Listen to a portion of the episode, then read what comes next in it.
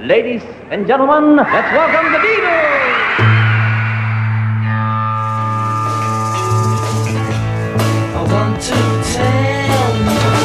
About the Beatles, der Podcast zu den Fab Four mit Malte Asmus. It's great, it's sold, it's the bloody Beatles, shut up.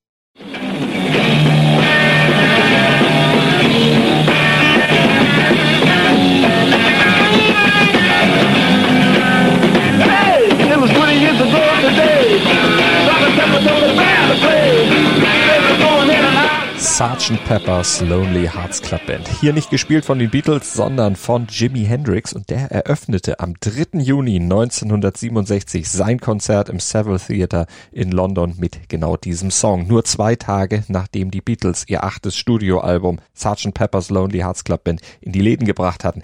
Und erst eine halbe Stunde vor Konzertbeginn hatte Hendrix seiner Band von der Idee erzählt, mit einer Hommage an dieses neue, brandneue Album beginnen zu wollen. Und damit haute er dann den nichtsahnend im Publikum sitzenden Paul McCartney komplett aus den Socken, erzählte der später bei Stephen Colbert. I was there, Clapton was there, Townsend was there, like all come to see this new guitar god.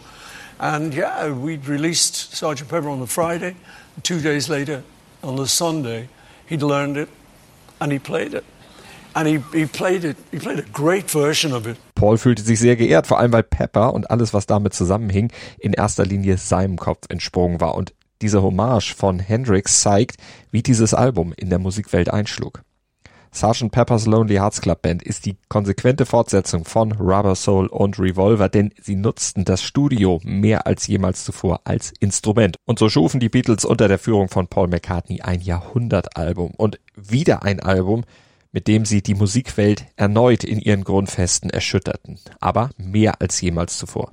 It had a, an amazing effect on the way people saw records. It opened a door and showed everybody that there was another room. Das erklärt hier Phil Collins in einer englischen Dokumentation, denn mit Pepper wurde Rockmusik endgültig zu einer respektierten Kunstform. Die Songs, die Sounds, die Produktion, das Artwork, all das setzte neue Maßstäbe und es ranken sich unzählige Mythen um dieses Album, auf dem die beiden vielleicht besten Songs der Session gar nicht drauf sind. Strawberry Fields Forever and Penny Lane, which was a great mistake. Was das genau bedeutet, was George Martin hier sagt, warum Fans und Kritiker bis heute gleichermaßen besessen von diesem Album sind, warum es Konkurrenten in den Wahnsinn und in tiefe Depressionen stürzte, es unendlich lange gespielt werden könnte und weder Verschwörungstheoretiker noch Hundekall ließ und lässt, das hört ihr heute hier bei I Want to Tell You About the Beatles. Mein Name ist Malte Asmus und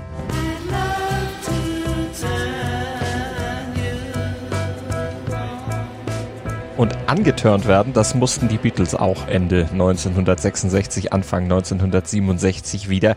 Die waren nämlich von ihrem alten Beatles-Leben ziemlich angeödet. Konzerte zu spielen, auf denen sie selbst sich nicht hören konnten, darauf hatten sie überhaupt keine Lust mehr. Sie wollten sich schließlich musikalisch weiterentwickeln. Im Studio neue Sachen ausprobieren, einfach aus diesem alten Trott mal ausbrechen und was völlig Neues wagen. Sie wollten nicht mehr nur in Singles denken, sondern wie bei Rubber Soul und Revolver auch schon das Album als Ganzes sehen, erzählt Paul. We were, we were changing our method of working at that time. And instead of now looking for catchy singles, catchy singles, catchy singles, it was now to, to do more, it was more like writing your novel, the Sergeant Pepper thing, for me, definitely. It was much more a kind of overall concept. Wow, you know. Uh, and you can see that in the packaging. Ein Konzept musste also her und mit diesem Gedanken gingen sie dann ans Werk. Und die erste Idee war ein Album, das sich thematisch um Erinnerungen an ihre Kindheit in Liverpool drehte. Und das sollte natürlich nicht nur inhaltlich speziell sein, sondern auch noch ganz speziell klingen. Davon berichtet hier Toningenieur Jeff Emmerich, der erzählt von Johns Anspruch an das neue Album. Emmerich und George Martin, die sollten sich also wieder darum kümmern, dafür sorgen, dass diese Idee dann auch umgesetzt werden konnte. Die Beatles wollten ihre beiden technischen Masterminds ordentlich anzapfen und wieder mit ihren Wünschen challengen und das vom ersten Tag der Produktion. On the 24th of November 1966, a Thursday, the Beatles came into Abbey Road Studios to start the new album. And the track they started with didn't appear on the album. So ging es los, erzählt George Martin in der Doku The Making of Sgt. Pepper. Und der erste Song, an dem sie arbeiteten, war Strawberry Fields Forever. Let me take you down,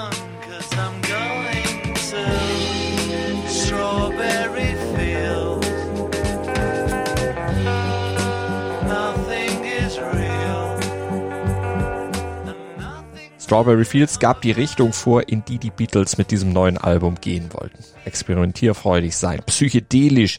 Das, was die Beatles damit klangtechnisch alles anstellten, das könnt ihr in der Folge zu George Martin und in der Folge zu Jeff Emerick aus der ersten Staffel nachhören. Da sind die technischen Spielereien, die nötig waren, um Strawberry Fields so klingen zu lassen, wie wir es kennen, ausführlich beschrieben. Aber Trotz aller Mühen landete der Song letztlich gar nicht auf dem Album, denn Manager Brian Epstein, der brauchte, um die vertraglichen Verpflichtungen der Band zu erfüllen, eine schnelle Single, eine starke Single und diesen Wunsch trug er dann George Martin vor und der musste ihm Strawberry Fields und Penny Lane anbieten. Das erklärte hier den Reelin in the Years Productions.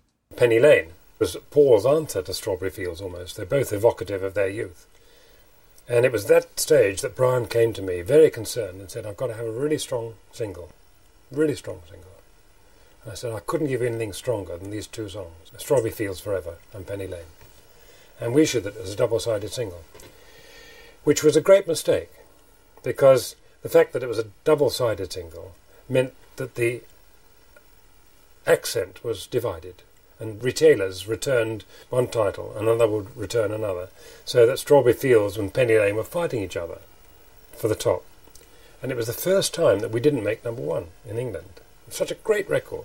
But it, we didn't make number one in every chart in the first week. Platz 1 war dagegen von Engelberts Please Release Me versperrt, weil sich die beiden Beatles-Songs, die Doppel-A-Seite, letztlich gegenseitig das Wasser abgehoben, erzählt George Martin hier. Und auf dem Album fehlten sie dann am Ende eben auch und damit war auch die ursprüngliche Konzeptidee für das Album über den Haufen geworfen.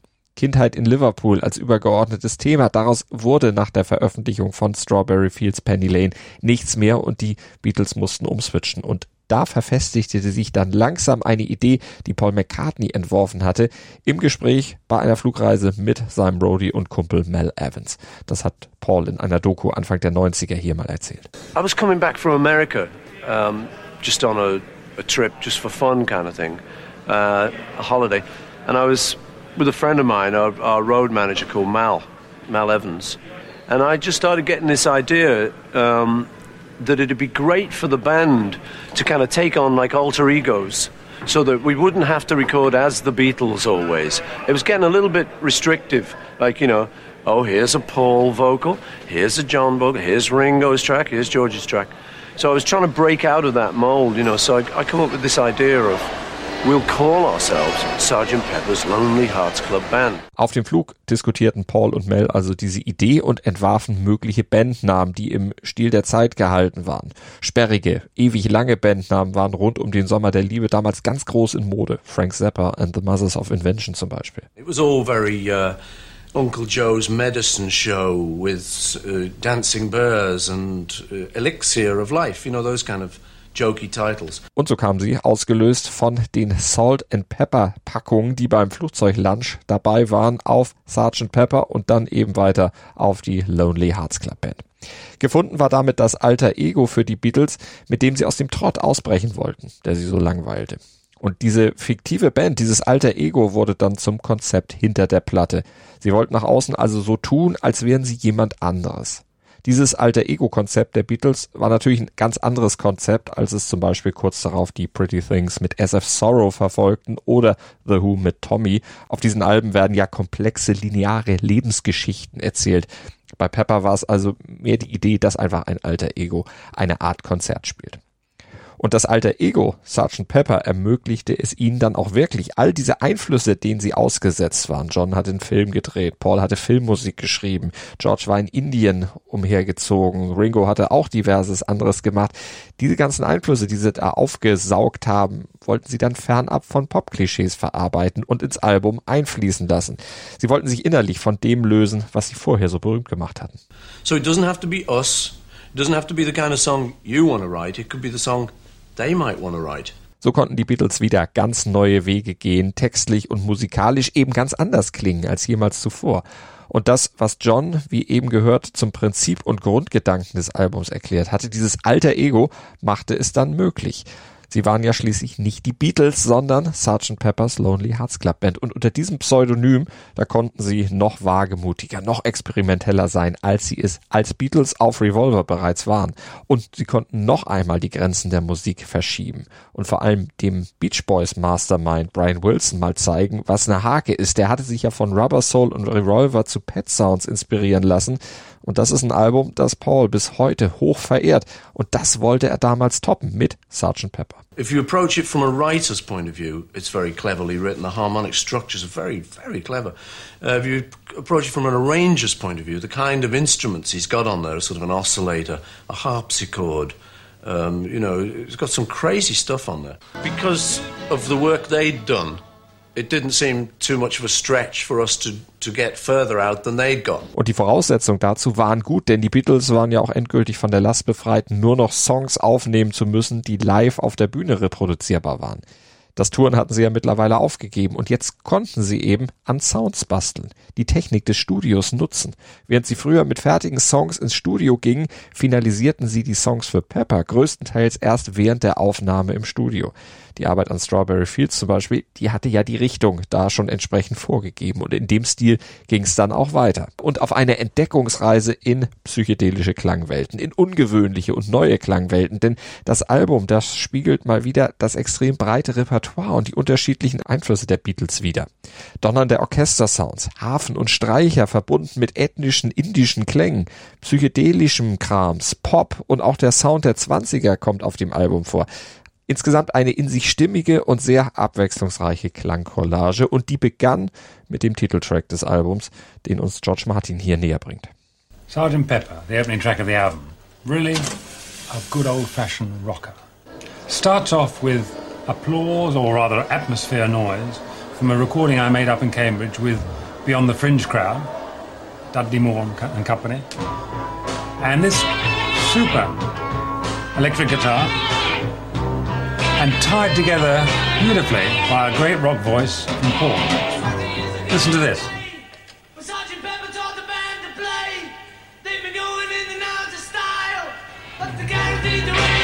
We've got sawdust in his voice there.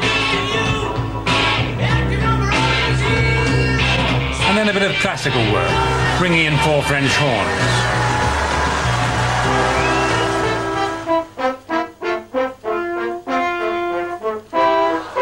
Always there's the audience punctuating the whole thing. And then the chorus singing the chorus.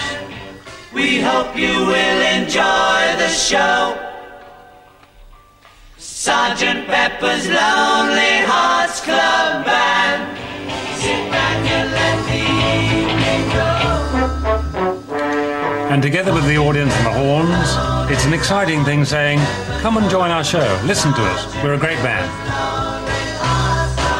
A Great Band mit ganz unterschiedlichen Stilen. Denn der Titeltrack, das ist ja nur die eine Seite des wieder mal sehr breiten Repertoires der Beatles auf diesem Album, die rockige Seite.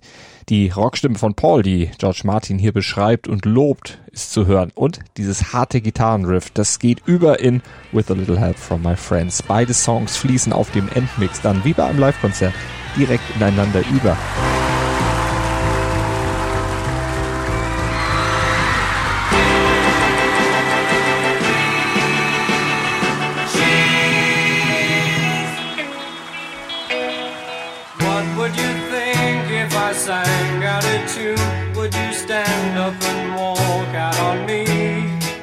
Aber von diesem Konzept, was sie hier aufgenommen haben, kommen die Beatles dann in der Folge wieder ab dieser Live-Konzert-Gedanke, der setzt sich irgendwie nicht fort. Die Konzertidee wird als Klammer erst dann wieder beim vorletzten Stück des Albums aufgenommen, der Reprise von Sgt. Pepper, wo sich die Band dann vom Publikum verabschiedet und für die Zeit und fürs aufmerksame Zuhören bedankt. Aber dazwischen, da fließen dann Songs ein, die mit dieser eigentlichen Konzeptidee so gar nichts zu tun haben. Aber diese Songs sind typisch Beatles, denn es kommen wieder verschiedene Stile und Einflüsse zusammen. George Harrison zum Beispiel, der war ja gerade zu den Aufnahmen des Albums von einem Indien-Trip zurückgekommen. Dort hatte er die indische Philosophie studiert und war mit dem Musiker Ravi Shankar zusammengekommen und dessen Einfluss ist unüberhörbar bei Within You Without You.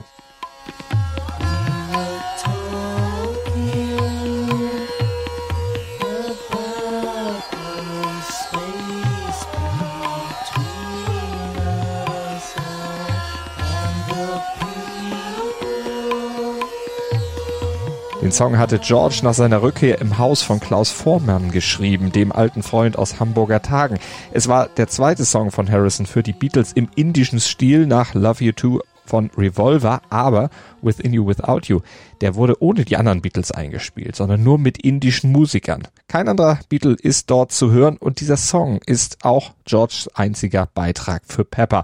Er war ohnehin der Beatle, der am wenigsten vielleicht mit der Arbeit am Album anfangen konnte. Er liebte schließlich das Zusammenspiel als Band, aber bei Pepper, da wurde vor allem auf Overdubs gesetzt. Äh, für George war das ein bisschen viel Overdub. Der vermisste die Bandatmosphäre. Ach ja, und Indien auch.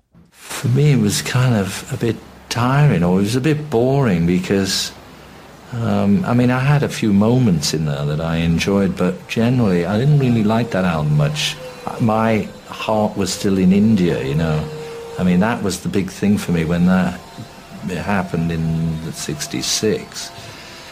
Uh, it was the after that, everything else seemed like hard work. You know, it was a job. It was like doing something I didn't really I want to do. I was losing interest in being fab at that point.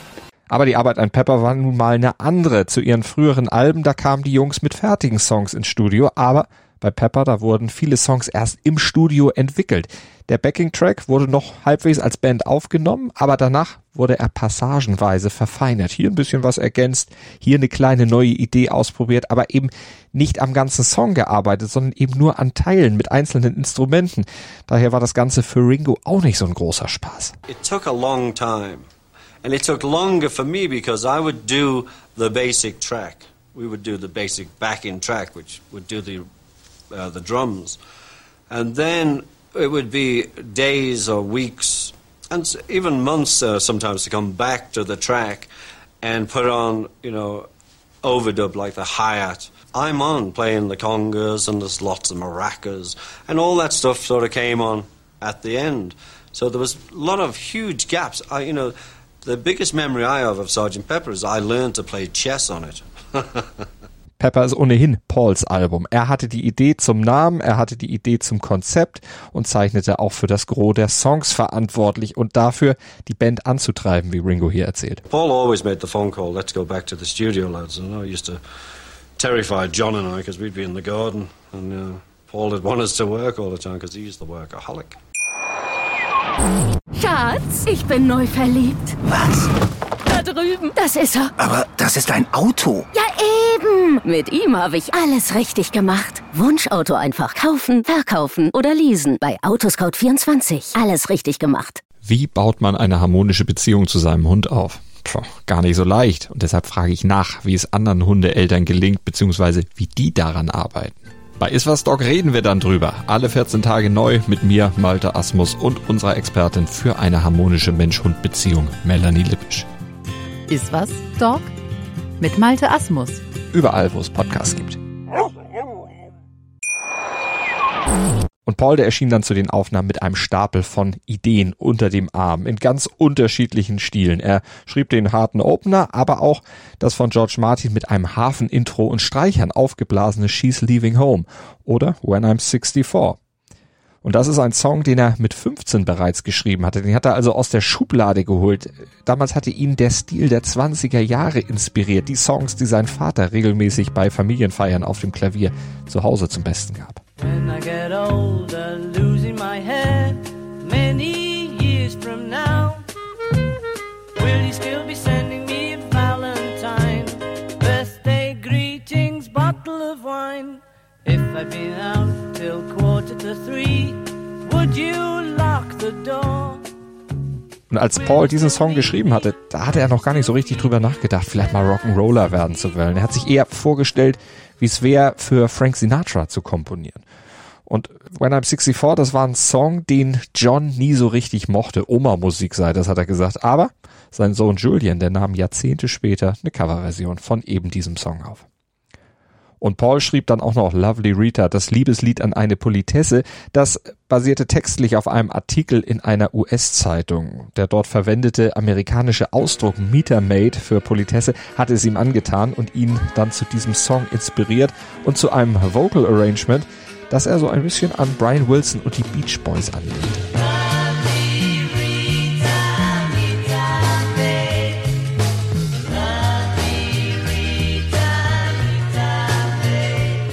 Paul ließ sich also beim Arrangement von Lovely Rita von den Beach Boys inspirieren und inspirierte mit diesem Song wiederum eine ganz andere, spätere Megaband, Pink Floyd nämlich. Die waren just an dem Tag in den Abbey Road Studios, um ihr eigenes Debütalbum The Piper at the Gates of Dawn einzuspielen und die Effekte am Ende von Lovely Rita, die brachten Pink Floyd auf die Idee, ähnliches bei ihrem Song Power Talk Age auszuprobieren.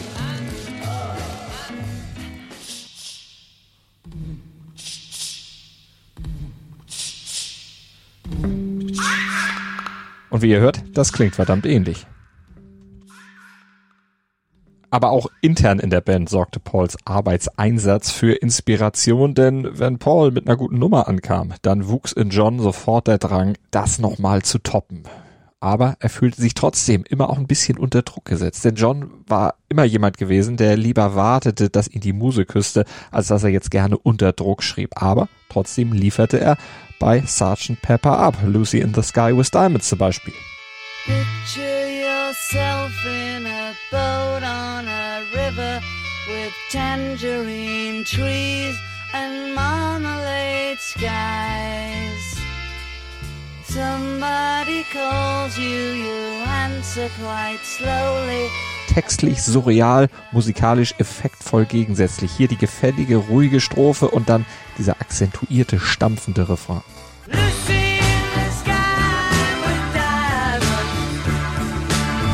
Insgesamt ein psychedelisches Meisterwerk, inspiriert von Lewis Carroll und mit einem Titel, dessen Anfangsbuchstaben für die damals von Lennon am meisten konsumierte Droge gestanden haben könnte, LSD. Aber der Titel, der hat natürlich nichts mit LSD zu tun. Das haben alle Beteiligten immer wieder gesagt. Das wäre nur ganz rein zufällig passiert. Die Geschichte hinter dem Song ist eine andere, erzählt Paul. The real story about Lucy in the Sky with Diamonds was I showed up at John's house one day. And he said to me, Look at this great drawing Julian's just done. And he showed me, I remember it very well. It was a kid's drawing, and kids always have people floating around like Chagall does in all his things. They're always just floating. I think it's just something to do with the kids don't realize people have to be put on the ground. I've, I've seen the painting that this little kid does. I don't know if you've got kids, you know, but they just slap paint everywhere and say it's a painting. And of course, we put them in frames and put them on the wall. And. Uh, And it was just this crazy little kid's painting. And what is that? John had said, What's it called then? And Julian had said, Lucy in the Sky with Diamonds. Tja, aber die öffentlich-rechtlichen Radiostationen der BBC glaubten das nicht so richtig, was Paul und Ringo hier erklärten und setzten den Song auf den Index. Das dürfte den Verkaufszahlen des Albums allerdings nicht unbedingt geschadet haben. Ohnehin hatte die Presse damals fast in jedem Pepper-Song irgendeine Drogenanspielung vermutet. Fixing a Hole, darin soll es angeblich um Heroin gehen. Henry the Horse aus Being for the Benefit of Mr. Kite wurde kritisch beäugt, weil Henry und Horse Slangbegriffe für Heroin waren. Dabei hatte dieser Song nun wirklich nachweislich überhaupt nichts mit Drogen zu tun. Denn für den Text hatte John Lennon einfach ein altes Zirkusplakat von 1843 mehr oder weniger abgeschrieben. Das hatte er in Kent in einem Antiquitätenladen gekauft und auf dem Plakat stand alles drauf, was auch im Song letztlich vorkam. Pablo Fank, der Zirkusdirektor, die Henderson-Zwillinge oder eben auch das Walzer tanzende Pferd Henry. Und das verpackte John dann mit George Martins und Jeff Emmerichs Hilfe in ein klangliches Meisterwerk. John wollte Zirkusatmo vermitteln mit dem Song, wollte einen Sound, bei dem er das Sägemehl der Manege förmlich riechen konnte. Das hatte er Jeff und George nach dem Motto erklärt, so Jungs, das ist meine Idee und jetzt macht mal. Tja, und die beiden, die machten. He wanted to create a sound picture of what the song was all about. And he actually said to me, I want to smell the sawdust. But to get the smell of the sawdust, we, John and I, both sat on different organs, Wurlitzers and Lowrys and, and Hammonds, and with double speed techniques created a kind of whirly atmosphere. And the backing, we had this weird and wonderful tape consisting of all little sections of real steam organs, cut up, joined together in a very haphazard manner, some back to front, to give us no tune at all, but just a noise that would convey what we wanted. And this is what it is. This is the track with all the little sounds on it, the melange of tapes.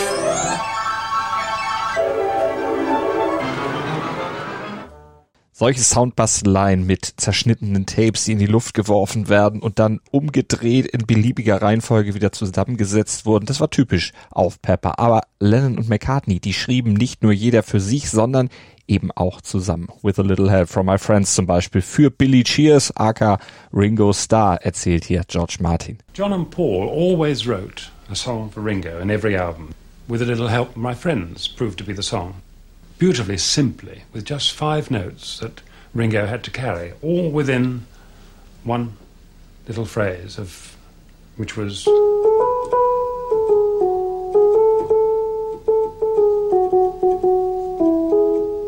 those notes. Terribly simple, terribly effective. Und John und Paul arbeiteten in ihrem typischen Yin-Yang-Stil auch Texte gemeinsam aus. Getting Better zum Beispiel machten sie dadurch tatsächlich besser.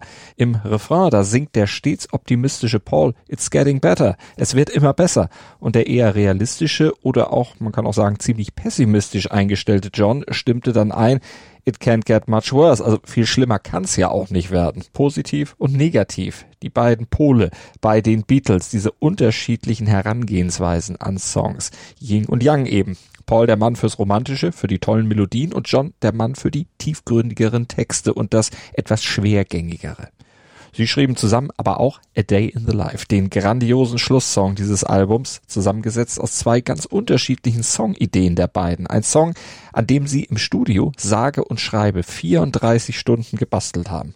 Zum Vergleich, ihr komplettes Debütalbum, das haben sie in nicht einmal zwölf Stunden eingespielt und jetzt konnten sie sich den Luxus erlauben, dreimal so lange an nur einem einzigen Song zu basteln.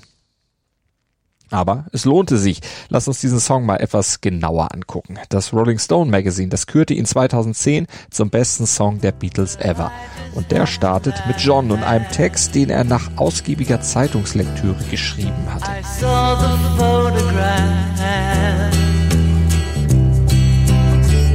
He blew his mind out in a car.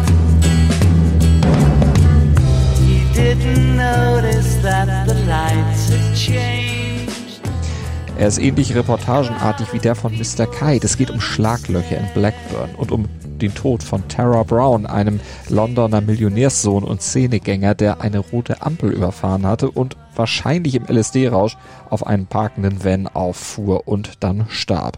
Lennon als kommentierender Leser sozusagen. Und der zweite Teil ist von Paul. Eigentlich war es ein völlig anderer Song, aber er passte gut zu Johns Part. Musikalisch, aber auch textlich. Wie bei dem zeitungslesenden John geht es bei Pauls Teil um eine relativ alltägliche Situation. fell out of bed, dragged a comb across my head. Found the way downstairs and drank a cup. And looking up, I noticed I was late. Er hat verschlafen und muss dann zum Bus hetzen. Das ist was, was jeder sicherlich schon mal gemacht und erlebt hat. A Day in the Life eben. Und um diese beiden Teile jetzt effektvoll zu verbinden, da hatten sich John Paul und George Martin was ganz Besonderes ausgedacht. Die 24 Takte zwischen den beiden Fragmenten, die mussten ja gefüllt werden. Und dazu brauchte es einen musikalischen Orgasmus, einen Sound, als würde das Ende der Welt drohen. Das hat Paul hier dem GQ Magazine erzählt. Then did a big sort of epic recording of it with a big full orchestra and everything, you know, and then did that crescendo thing in the middle of it with the orchestra. which was an idea I'd had because I've been I've been talking to people and reading about sort of avant-garde music, kind of atonal stuff, crazy ideas, and I came up with this idea. I said to the orchestra, "You should start." All of you, which they're all looking at me puzzled. We've got a real symphony orchestra in London who are used to playing, you know, Beethoven, and here's me, so this crazy guy out of a group, and I'm saying, all you've got to do is you or everyone start on the lowest note that your instrument could play and work your way up to the highest at your own pace. Just if you want to go, that's fine. Or you know, that was too puzzling for them, and they're all looking at me. And orchestras don't like that kind of thing. They like it written down and they like to know exactly what they're supposed to do. So George Martin, the producer, realized that.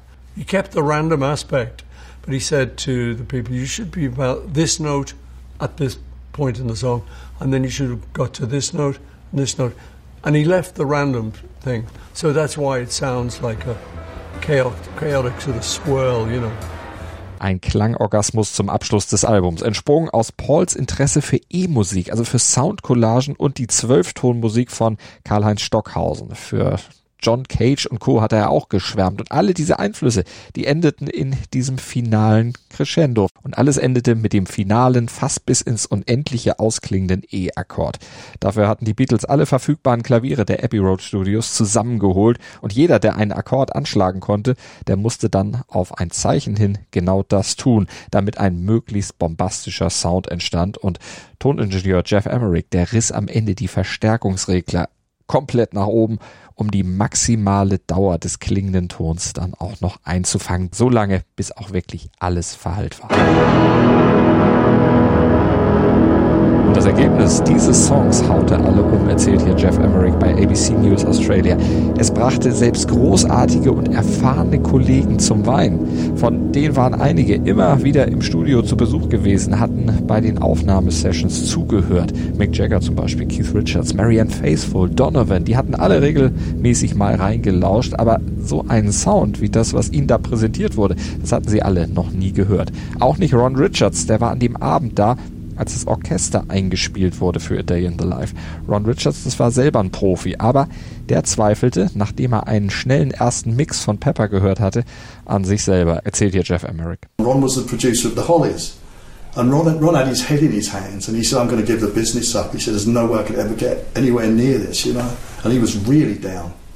Und noch downer war Brian Wilson von den Beach Boys. Der hatte angestachelt von Rubber Soul ja Pet Sounds geschrieben. Dieses Meisterwerk, das wiederum Paul McCartney angestachelt hatte, Pepper zu konzipieren.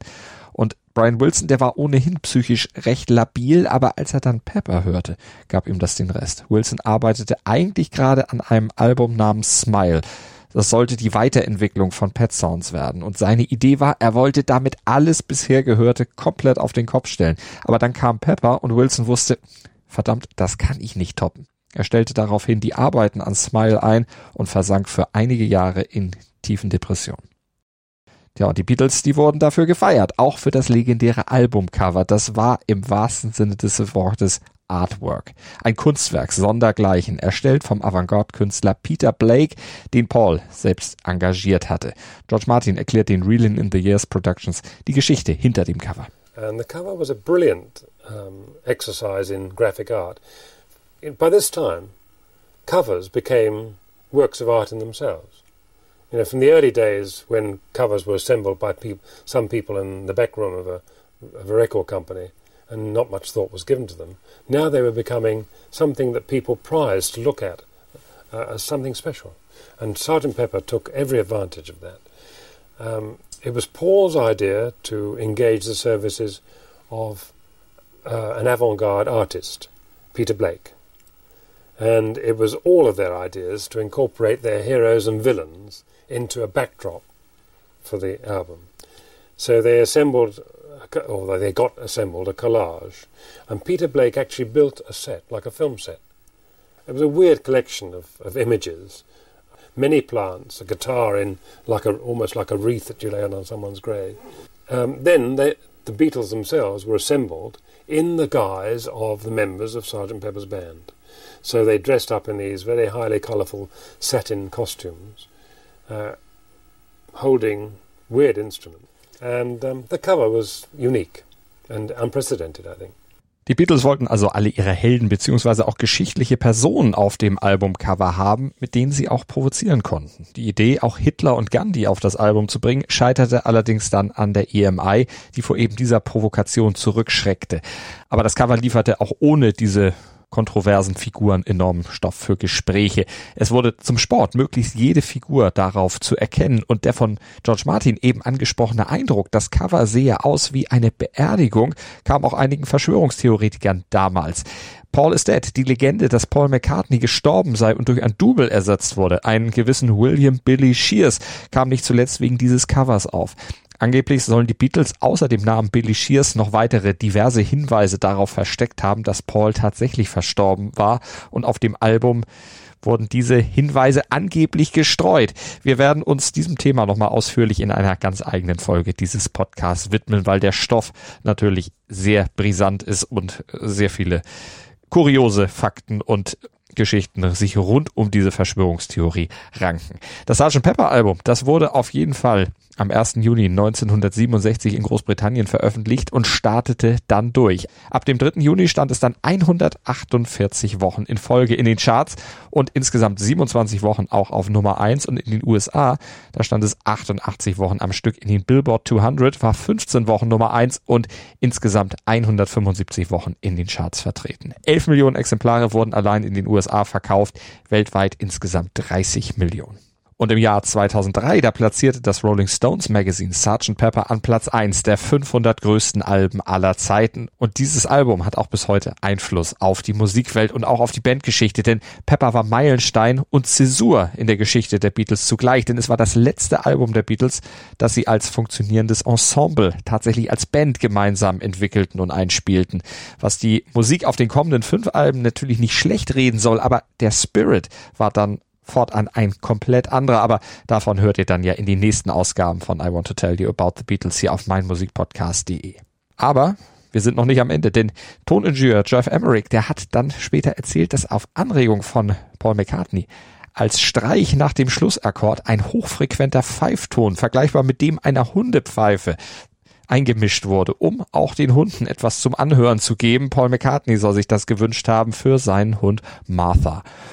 Und so wurde es dann auch getan. Und es gab noch ein Schmankerl auf dieser Platte, denn sie wurde mit einer Endlosrille gepresst. Das ist eine Technik bei der Plattenherstellung, bei dem eine Plattenrille so gepresst wird, dass sie am Schluss kreisrund wieder in sich selbst zurückläuft und nicht wie sonst üblich spiralförmig nach innen verläuft. Für die Anwendung gab es bei den Beatles natürlich den Grund, sie wollten einen Sound schaffen, der ewig ewig, ewig spielte, bis man dann tatsächlich manuell den Plattenspieler abschaltete.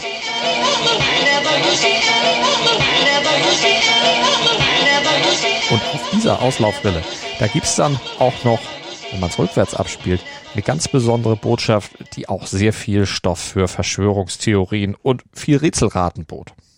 Singen sie da tatsächlich Will Paul be back as Superman? Ihr erinnert euch, der tote Paul angeblich? Oder singen sie sogar Will fuck you like Superman? Urteilt selbst.